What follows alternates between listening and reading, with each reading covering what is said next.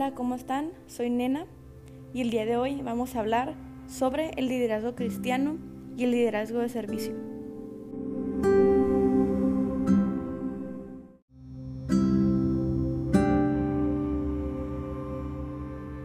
Hemos escuchado que deberíamos ser líderes cristianos y líderes de servicio. Pero, ¿qué es en verdad ser un líder cristiano y un líder de servicio? Y la verdad es que es tan sencillo como amar a Dios sobre todas las cosas y a nuestro prójimo como a nosotros mismos.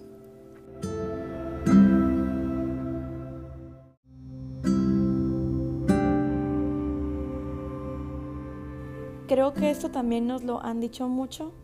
Bueno, a mí, siempre me lo decían. Trata a los demás como quieres que te traten a ti y así. Pero la verdad es que esto es muy cierto. Pero bueno, ¿qué significa en realidad todo esto?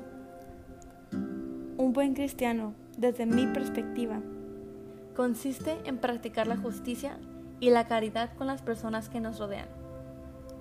Un líder cristiano toma todas estas cosas y las usa en un liderazgo positivo, que sea bueno tanto como para él, pero no se fija tanto en él, sino se preocupa por el bienestar de los demás.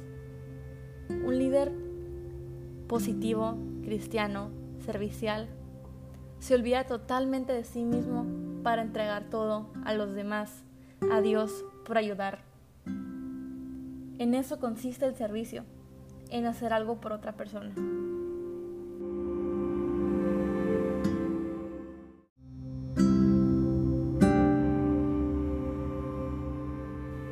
En mi opinión, es muy importante que existan este tipo de líderes, ya que cambian el mundo. Son importantes, son clave, dejan huella, nos invitan a ser líderes y predican la palabra de Cristo.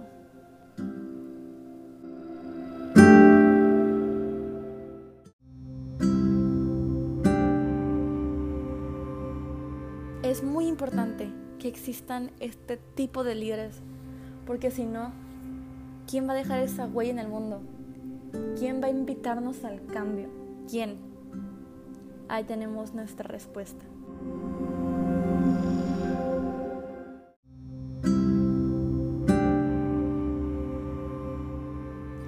Hay una cita bíblica que me gusta mucho y me gustaría poder compartir con ustedes y reflexionar en ella.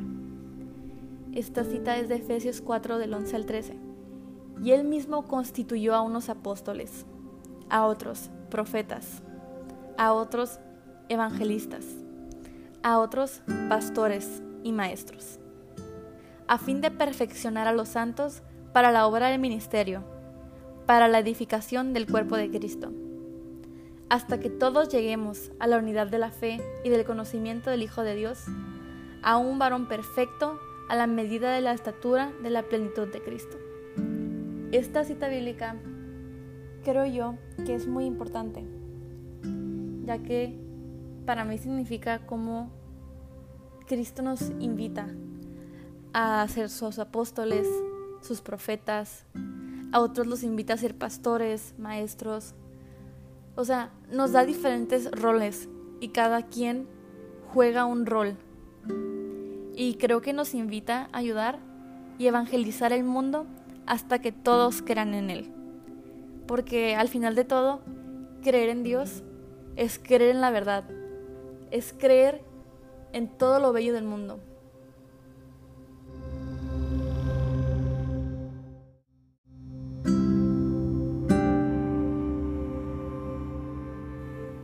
Hay personas que no creen en Dios y creo que como todo católico alguna vez llegó a cuestionarse esto creo que yo también. Y le pregunté a alguien cómo podría saber yo que Dios existía, dónde estaba mi prueba sobre Él. Y la verdad es que puedes saber que Dios existe si miras a tu alrededor. Observa los árboles, el cielo, los pájaros. Tienen un creador. Mira de ti misma la creación perfecta que eres, porque eres creación de Dios.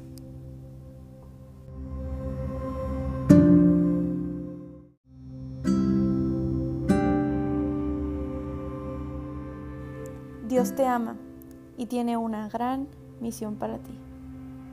Y es especial. Pero además, Él te hizo libre y te invita a que lo ayudes.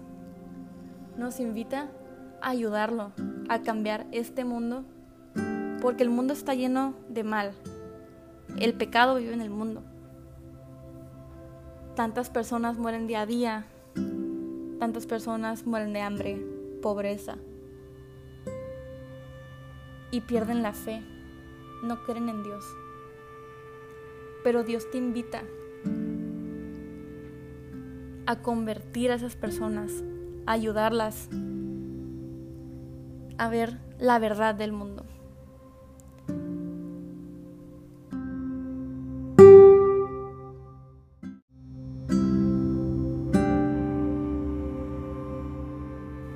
Podemos ser líderes cristianos y de servicio. Claro que se puede. Podemos ayudar a los demás con la palabra de Cristo, inspirando a otros, apoyándolos y que sea como una cadena sin fin. Es como una cadena de favores. Dios nos invita a que seamos la sal de la tierra que este mundo necesita.